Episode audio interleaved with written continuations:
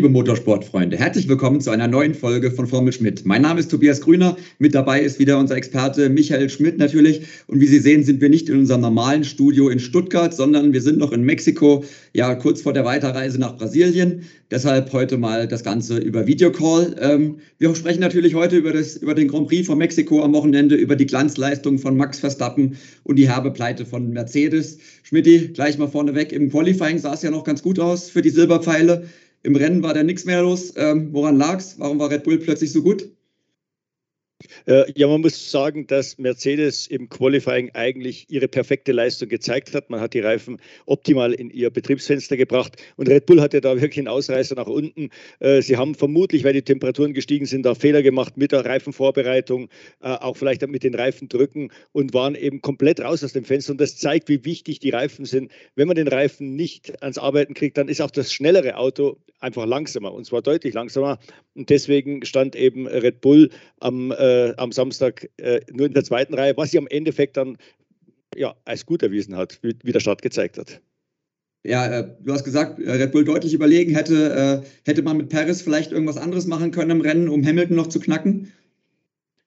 Ähm, ich glaube, das war sehr schwierig, ähm, denn Perez hätte, es hätte eine Chance gegeben, aber Perez hätte nach Aussagen der Mercedes-Strategen eigentlich schon in Runde 23, 24 in dem Undercut-Fenster sein müssen. Das betrug in Mexiko nur 1,5 Sekunden. Er hat es erst in Runde 28 geschafft. Da gab es aber ein paar Zwänge dann. Das Problem ist halt gewesen, dass weder Hamilton noch Perez äh, einen, einen Vorsprung hatten, der groß genug war, um vor, vor Gasly und den beiden Ferrari rauszukommen. Aber man musste da aufpassen, was mit denen passiert. Äh, dann lief Hamilton in Runde 29, als es dann erstmal ernst wurde, weil, weil Perez nah genug dran war, lief er auch noch auf drei Hinterbänkler auf. Ich glaube, es waren Russell, Stroll und Ocon.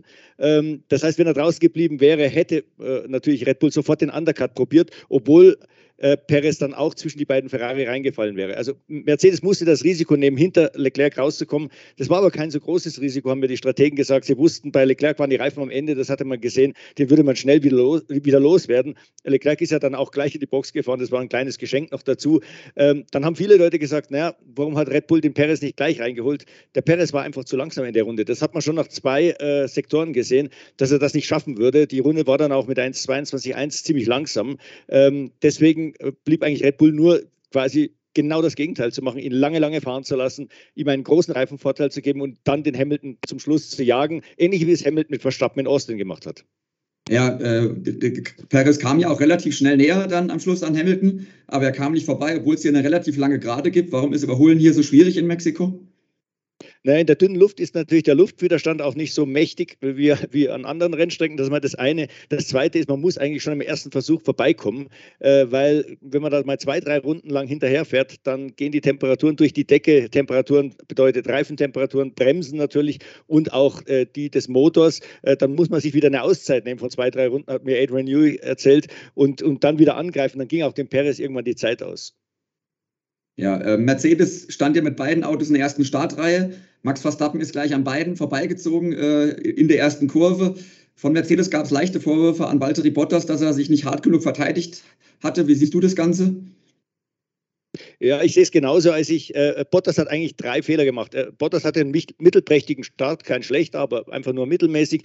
Hamilton hatte einen guten Start und, und äh, Max Verstappen einen sehr guten. Das Problem war jetzt für Hamilton, er konnte sich eigentlich nicht im Windschatten von Bottas verstecken und davon profitieren, weil er eben einen besseren Start hatte. Er musste schon parallel fahren. Und dann hat, das war der zweite Fehler, Bottas versäumt, die linke Spur einfach dicht zu machen. Er hat viel zu viel Platz gelassen. Und in dem Augenblick, wo er gemerkt hat, er sollte es eigentlich tun, war der Verstappen schon neben ihm. Und dann ähm, der dritte Fehler war, beide Mercedes-Fahrer haben viel zu früh gebremst. Die Mercedes äh, hat gezeigt, sie haben 20 Meter früher gebremst als eigentlich äh, normal. Ähm, das liegt vielleicht daran, äh, du weißt ja, am Freitag hatten, hatten wir mehrere Verbremser der beiden Mercedes-Piloten in der ersten Kurve gesehen. Äh, am Freitag wird auch mit volleren Tanks gefahren. Die hatten Angst, die hatten irgendwie kein Vertrauen in ihr Auto mit vollen Tanks. Man hat auch nur ein einziges, man hat eigentlich keine, keine Chance, das zu üben mit diesen vollen Tanks. Das heißt, das ist das erste Mal und da sind sie einfach zu früh in die Eisen. Ja, äh, Bottas hat ein bisschen zögerlich gebremst, du hast gesagt, dann ist ihm auch noch Daniel Ricciardo ins, ins Auto hinten reingefahren und hat ihn gedreht. Äh, normaler Rennunfall oder hätte es da deiner Meinung nach eine Strafe für Ricciardo geben müssen? Naja, also wenn man jetzt äh, Viele Leute sagen, warum hat der Gasly eine Strafe gekriegt, als er Alonso in der Türkei umgedreht hat? Ähnliche Situation. Ähm, ja. Sie waren ein bisschen anders, glaube ich, hat uns Michael Macy gestern erzählt, wie jede Startsituation anders ist. Denn der Gasly hatte schon eine Chance, da sich noch rauszuziehen aus der, äh, aus der Nummer. Und äh, bei Ricciardo war innen eingeklemmt, hat eben zu spät gebremst. Äh, das ist das, was die Mercedes-Fahrer für sich selber mhm. befürchtet hatten. Und ich, ich glaube, das ist ein Startunfall. Ich glaube, beim Start muss man ein bisschen mehr Augen zudrücken als, als später im Rennen. Ja, Verstappen äh, hat jetzt 19 Punkte Vorsprung. Wir haben noch vier Rennen äh, im Kalender. War es das schon mit dem Titel? Ist es entschieden oder kommt, kommt Mercedes nochmal zurück? Ich glaube nicht, dass es entschieden ist. Was Mercedes ein bisschen beunruhigt, ist, dass äh, Red Bull jetzt auf zwei Rennstrecken schneller war als sie. Und zwar beides Mal beide Male jeweils so um die zwei Zehntel, was relativ viel ist, weil normalerweise hängen die viel enger zusammen. Äh, und die beiden Rennstrecken sind auch sehr, sehr unterschiedlich. Ich meine, Austin liegt äh, äh mehr oder weniger auf Meereshöhe, äh, Mexico City, das wissen wir, 2240 Meter über dem Meer. Man hat dann diesen Motorvorteil hineininterpretiert. Honda hat ja den größeren Turbolader, der hat sich aber gar nicht als so großer Vorteil erwiesen. Also die Mercedes-Leute haben mir gesagt, wir haben sicher nicht wegen des Motors verloren, wir hatten einfach das langsamere Auto.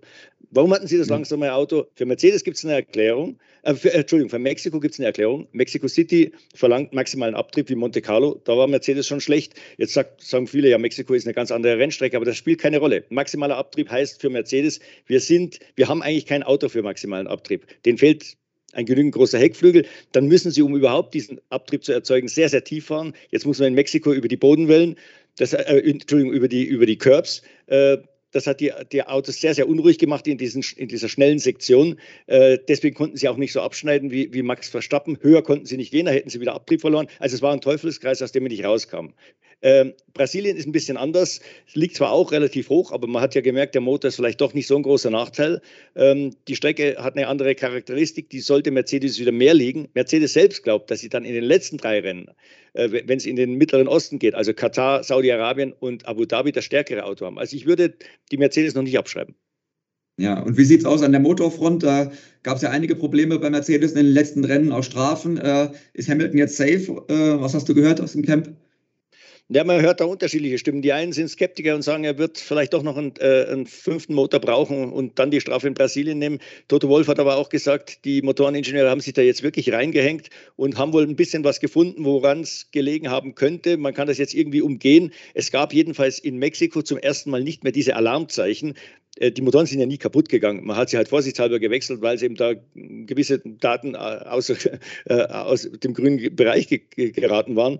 Ähm, die, das war eben in Mexiko zum ersten Mal nicht mehr. Und jetzt, jetzt hofft man dann doch, dass man vielleicht mit diesem Motor durchkommt, mit dem vierten. Ja, wir müssen auch über das Verfolgerduell nochmal sprechen. Ferrari gegen McLaren, da hat Ferrari ja schon in den letzten Rennen einige Punkte gut gemacht. Gestern eine herbe Pleite für McLaren, jetzt 13,5 Punkte sind es, glaube ich, Vorsprung für Ferrari. Ist das Duell schon entschieden oder äh, äh kann McLaren da nochmal kontern? Ich glaube, das wird für McLaren sehr, sehr schwer, auch wenn vielleicht die eine oder andere Rennstrecke jetzt im Restprogramm eher für McLaren ist. Aber Ferrari ist generell besser geworden, egal auf welcher Rennstrecke. Das muss man sagen. Äh, dieses neue Hybridsystem bringt ihnen überall was, egal äh, wo das ist, ob jetzt die Kurven besser zum Ferrari oder zum McLaren passen. Das heißt also, der Ferrari wird auf den Rennstrecken, wo er dem McLaren vielleicht unterlegen sein wird, nicht so viele Punkte verlieren. Und äh, diese 13,5 Punkte, die du schon angesprochen hast, das ist eine Hausnummer, die muss man erstmal aufholen. Äh, man muss trotzdem zu beiden mal sagen, äh, auch Ferrari hat mich ein bisschen bisschen enttäuscht eigentlich in äh, Mexico City. Wie gesagt, Strecke, maximaler Abtrieb müsste dem Ferrari eigentlich liegen. Monte Carlo waren sie auf der Pole Position gestanden. Aber dann kommt dieser Alpha Tauri mit Pierre Gasly daher und fährt den also wirklich um die Ohren, muss man sagen. Äh, der Vorsprung ja. war ja, äh, selbst als man Seins dann nach vorne gelassen hat, der betrug dann zum Schluss noch 8,9 Sekunden. Also da war keine Chance, den Gasly zu schlagen. Und das sollte eigentlich äh, Ferraris Ziel schon sein, das, das B-Team von Red Bull wenigstens zu schlagen. Ja. Ja, über Alpha Tauri wurde schon im Qualifying viel gesprochen. Da hat Yuki Tsunoda äh, äh, die Red Bull-Fahrer behindert, so zumindest sahen es die Red Bull-Bosse. Äh, wie hast du diese Situation da gesehen, als er neben die Strecke gefahren ist? Na, er ist natürlich relativ spät neben die Strecke gefahren, da war Perez schon äh, nahe dran. Perez hat zwar gesagt, das hätte ihn nicht irritiert, er wäre äh, in die Turbulenzen von äh, Tsunoda geraten. Ich glaube schon, dass es eher eine Irritation war, ähm, weil Tsunoda ja wirklich Platz gemacht hat halt meiner Ansicht nach vielleicht ein bisschen später hätte man ihn vielleicht von der Box anders führen müssen, ihm viel, viel früher sagen müssen. Äh, man hat ja gesehen, dass die zwei Red Bull da anfliegen, fahr irgendwo in die Pampa und warte, bis die zwei vorbei sind. Das war vielleicht der Fehler ja. eher beim Team als jetzt bei Zunoda. Ja, wir müssen auch noch ein bisschen über Politik sprechen, was draußen rum passiert ist. Äh, es ist zum Beispiel noch ein Fahrer offen. Äh, Alfa Romeo hat sein Cockpit immer noch nicht besetzt. Was hörst du? Wie sieht's aus? Wann wird entschieden, wann es da endlich weitergeht? Ja, Teamchef Fred Vasseur hat gesagt, nach dem Grand Prix von Brasilien wird der zweite Fahrer bekannt gegeben. Äh, man erzählt uns natürlich noch nicht, wer es ist, aber wenn man so die Tendenzen im Fahrerlager hört, wird es eher ein junger als ein älterer Fahrer. Na, da kann man sich ausrechnen, dass es Giovinazzi wahrscheinlich nicht wird. Ja, äh, was hörst du von den Motoren äh, für 2026? Porsche und Audi wollen ja einsteigen, hört man. Äh, es wurde ihnen ja auch ein, einigermaßen der rote Teppich schon ausgelegt. Wie ist da der Zeitplan? Wann gibt es da endlich eine Entscheidung? Ja, Audi und Porsche sind jetzt ein bisschen unter Zeitdruck geraten, denn ähm, die Weltratssitzung, auf der dieses neue Reglement, Motorenreglement bekannt gegeben werden soll, äh, ist am 15. Dezember. Äh, das heißt, vorher muss sich Audi und Porsche committen, also quasi bereit zeigen, dass man lang, längerfristig in die Formel 1 einsteckt. Denn man hat dieses Reglement ja so gestrickt, dass man Audi und Porsche da reinlockt. Ähm, jetzt gibt es natürlich für die beiden ein Problem, ja, wenn wir in die Formel 1 wollen, wie wollen wir da rein? Also als reiner Motorenlieferant, wollen wir ein Team kaufen, wollen wir als Motorenpartner, ähnlich wie Honda Red Bull jetzt äh, einsteigen? Und das ist gar nicht so einfach. Man hört jetzt gerüchteweise, dass äh, Audi McLaren kaufen will, aber bei McLaren ist nicht die große Lust da, das weder das Rennteam noch die ganze Firma zu verkaufen. Ähm, man merkt, wie die Formel 1 boomt. Alle Teilhaber der, der, der Teams, die haben jetzt alle die Dollarzeichen in den Augen. Ähm, man geht heute schon davon aus, dass selbst die kleinen Teams demnächst eine halbe Milliarde Dollar wert sein werden, weil der ganze Wert der Formel 1 steigt. Also das ist wie, ungefähr so wie jetzt auf dem Immobilienmarkt. Ähm, und äh, ein Team wie McLaren wäre sicher über eine Milliarde Dollar wert in ein, zwei Jahren. Also das wäre sehr, sehr teuer. Äh, bei Porsche sagt man, das wäre eher eine Motorenpartnerschaft mit Red Bull und wenn man da nicht landen kann, dann vielleicht mit Williams. Ja, wo wir gerade fragen, wer äh, McLaren wird teuer? Gibt es andere Kandidaten, die vielleicht übernommen werden können? Naja, eigentlich gibt es nur drei, vier Teams, sich eine Übernahme vorstellen kann, weil da vielleicht ein Interesse da, da ist zu verkaufen. Das ist meiner Ansicht nach Williams natürlich. Äh, da sind ja Amerikaner äh, letztes Jahr eingestiegen. Da könnte vielleicht der, der Wunsch sein, das zu vergolden. Und dann eine andere Möglichkeit ist natürlich Alfa Romeo oder sauber. Äh, da hat es ja schon Gerüchte gegeben, dass sich äh, Michael Andretti darum bemüht hat äh, und äh, es wohl schon einen Vorschlag gab, aber der Preis einfach zu hoch war. Man kann sich auch vorstellen, Alpha Tauri, ja, dass äh, Red Bull ein, ein Team quasi abstößt und dass man zusammen was macht, also Red Bull und Alpha Tauri mit den Motoren. Ähm, also das, glaube ich, sind die Kandidaten. Ja, äh, es wurde auch über die Regeln für nächstes Jahr nochmal gesprochen. Da ist ja auch noch nicht ganz alles fix. Äh, es kam jetzt der Vorschlag von Ross Braun, dass die Teams ihre Autos am Freitag immer in die Boxengasse stellen müssen, damit die äh, Pressevertreter, also wir, uns das mal ganz genau anschauen können und die, und die Upgrades angucken. Wie ist da der letzte Stand? Wird es wirklich passieren und sind die Ingenieure wirklich bereit, uns ihre Autos zu zeigen? Äh, ich, manche Teams wissen, wissen noch gar nichts davon, von ihrem Glück, dass es so sein soll, dass die Ingenieure das dann auch noch explizit erklären. Ich glaube, das mit dem Erklären wird wahrscheinlich nicht stattfinden und wenn dann vielleicht in einer banalen Presse, äh, in einem banalen Pressetext, es wäre auch zeitlich gar nicht zu machen, weil der Freitag schon vollgepackt ist. Die werden ihre Autos in die Boxengasse stellen, die werden sagen müssen, äh, das ist neu oder das ist neu. Das betrifft übrigens nur Teile, die man von außen sieht, also nicht, was innen drin ist. Äh, und wie gesagt, dann gibt es vielleicht eine kurze Erklärung als Pressetext. Es ist ja unmöglich, mit zehn Ingenieuren äh, da am Freitagvormittag zu sprechen, denn um eins geht dann das Training nächstes Jahr los. Das heißt, ab zwölf sitzen die in Meetings. Wie gesagt, der Vormittag ist viel zu kurz für so ein Unternehmen. Ja, eigentlich war ja auch geplant, dass äh, die Teams ihr Auto nicht mehr verändern dürfen, äh, schon Freitag früh erklären müssen, was sie, was sie machen wollen und, und wie sie fahren wollen. Äh, wie ist da der letzte Stand?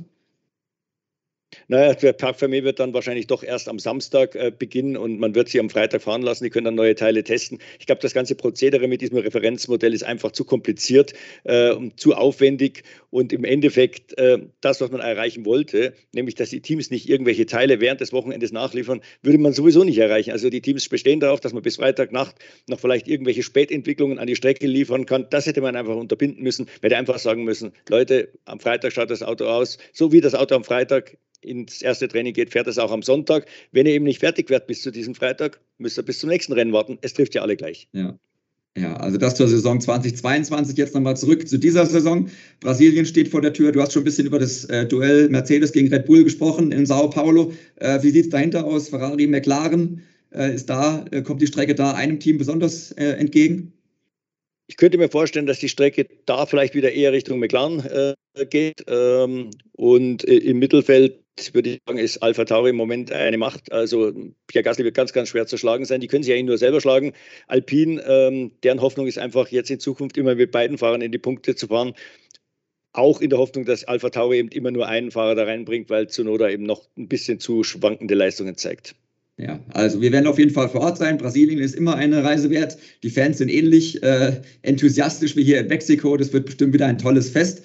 Die Strecke äh, garantiert ja auch immer Action und Spektakel. Überholen äh, funktioniert dort deutlich besser. Ja, wir werden auf jeden Fall darüber berichten im Internet und im Magazin danach und ja, und in der Woche später, wie gewohnt, dann die neue Folge Formel Schmidt zum Grand Prix von Brasilien. Ja, bis dahin verabschieden wir uns. Auf Wiedersehen.